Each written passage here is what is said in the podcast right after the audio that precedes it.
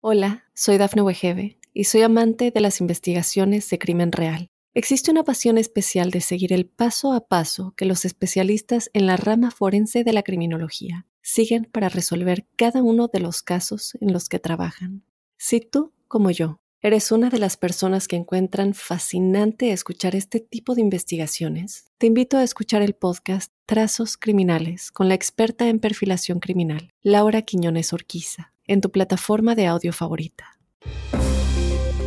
Hola, ¿qué tal amigos? Muy buenos días, feliz inicio de semana, esperamos hayan pasado felices fiestas. Esto es Tu Mundo Hoy y estas son las informaciones más importantes del momento pronostican gran tormenta invernal en Estados Unidos para la primera semana del 2024.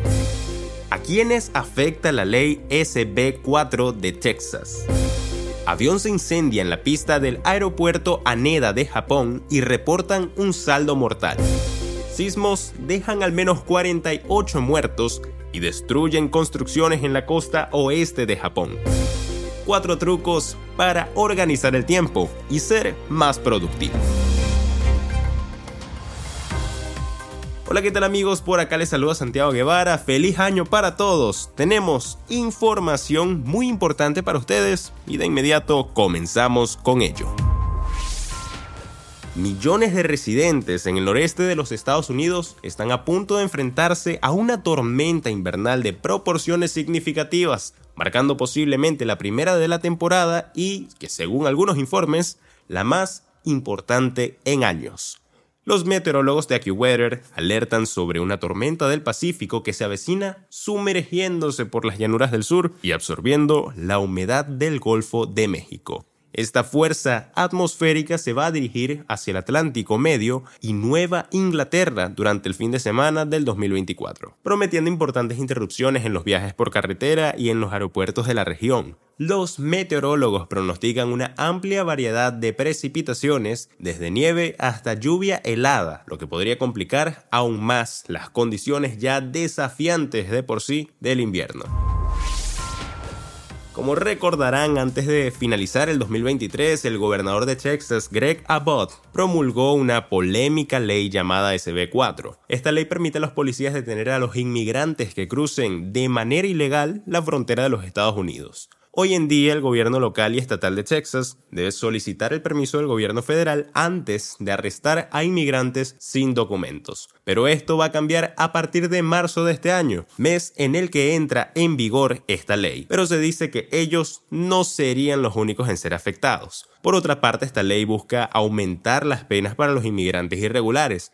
Esto lo que quiere decir es que se les puede acusar de delito grave de primer grado. Además, podrían enfrentar de 180 días hasta 5 años en prisión tomando en cuenta su historial delictivo. Cabe destacar lo que pasaría si los afectados por la ley SB4 se niegan al arresto. Esta pena podría aumentar a delito grave de segundo grado. Greg Abbott aseguró que los inmigrantes que reincidan en entrar al país podrían pasar hasta 20 años en la cárcel. Algo que hay que tomar en cuenta es que entre los afectados por la ley SB4 podrían estar los propios policías según el abogado de inmigración Eduardo Soto. Aunque esta ley no va a modificar la forma en la que se aplican las leyes en las calles de Texas, su comportamiento podría verse influido, podría aumentar el riesgo en que se tomen medidas basadas en la presunta falta de estatus legal de una persona, por lo que podría caerse en discriminación. Por este motivo es muy importante que conozcan sus derechos en el caso de que un agente de la policía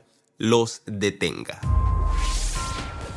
Un avión de pasajeros chocó este martes 2 de enero contra una aeronave del servicio de guardacostas japonés y se incendió en la pista del aeropuerto Haneda de Tokio. Así lo informaron funcionarios. NHKTV reportó que todos los pasajeros del vuelo JAL 516 de Japan Airlines, que se cree eran 379 personas en total, salieron ilesos el reporte preliminar fue enviado antes de que el avión fuera devorado completamente por las llamas. La Guardia Costera de Japón dijo que su piloto había logrado escapar. NHK reportó que los otros cinco tripulantes han sido hallados muertos. La Guardia Costera de Japón dijo que su piloto había logrado escapar. NHK reportó que los otros cinco tripulantes habían sido hallados sin vida.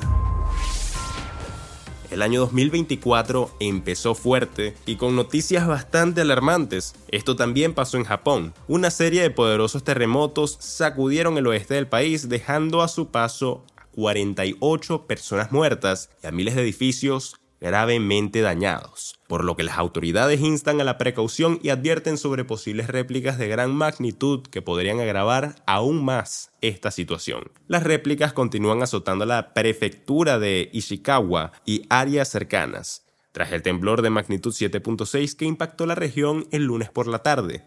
La devastación es inmensa. 48 personas fueron confirmadas muertas, 16 gravemente heridas y hay una cantidad incalculable de daños materiales, especialmente en viviendas. El ejército japonés ha movilizado a mil soldados para unirse a las labores de rescate, enfocándose en salvar vidas atrapadas bajo los escombros. Así lo reportó AP. Según un reporte de CIPIA, la productividad es un tema de discusión que está presente en la mente de los trabajadores y que es únicamente el 7% de ellos los que consideran que es productivo en una oficina, mientras que el 66% tiene la firme idea de que trabajarían mejor si se encontraran en casa. Esto tiene mucho que ver con los distractores y la organización del tiempo, pues no todas las personas van a tener un sistema de tareas en el que lleven un registro de tiempos para hacer más eficaz sus métodos de trabajo. Por esto, vamos a darte cuatro consejos para organizar el tiempo y ser más productivo. Número 4. Termina tus tareas más difíciles antes del mediodía. Identificar cuáles son los principales desafíos del día, es decir, tus tareas más importantes o las más urgentes. Ponerles un plazo de entrega, incluso cuando este no sea tan urgente, ayudará a que vayas poco a poco eliminando los pendientes que más estrés te causan. En ocasiones las tareas que más preocupación nos producen toman menor tiempo en realizarse del que creías. Te va a sorprender muchísimo cuando veas cómo poco a poco vas disminuyendo tus pendientes del día si le dedicas la atención necesaria.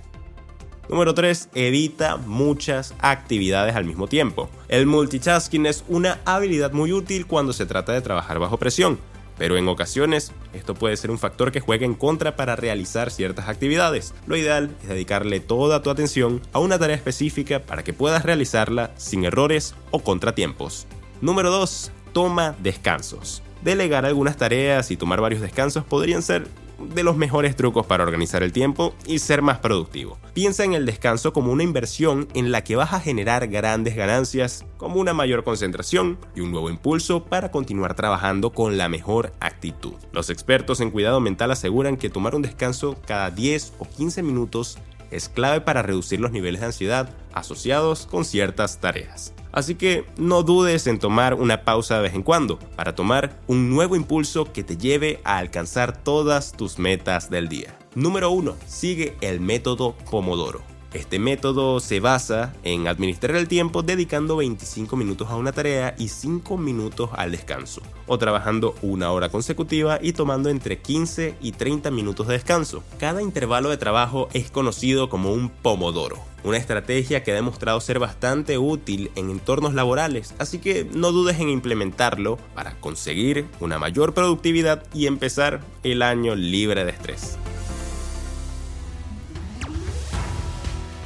Y bien amigos, hasta acá llegamos con las informaciones del día de hoy. No se olviden de dar clic a la campanita para estar informados de cada uno de nuestros episodios y de calificar el programa para llegar y conectar con más audiencias. Ha sido un placer acompañarles, les ha hablado Santiago Guevara para Tu Mundo Hoy y nos vemos en una próxima ocasión.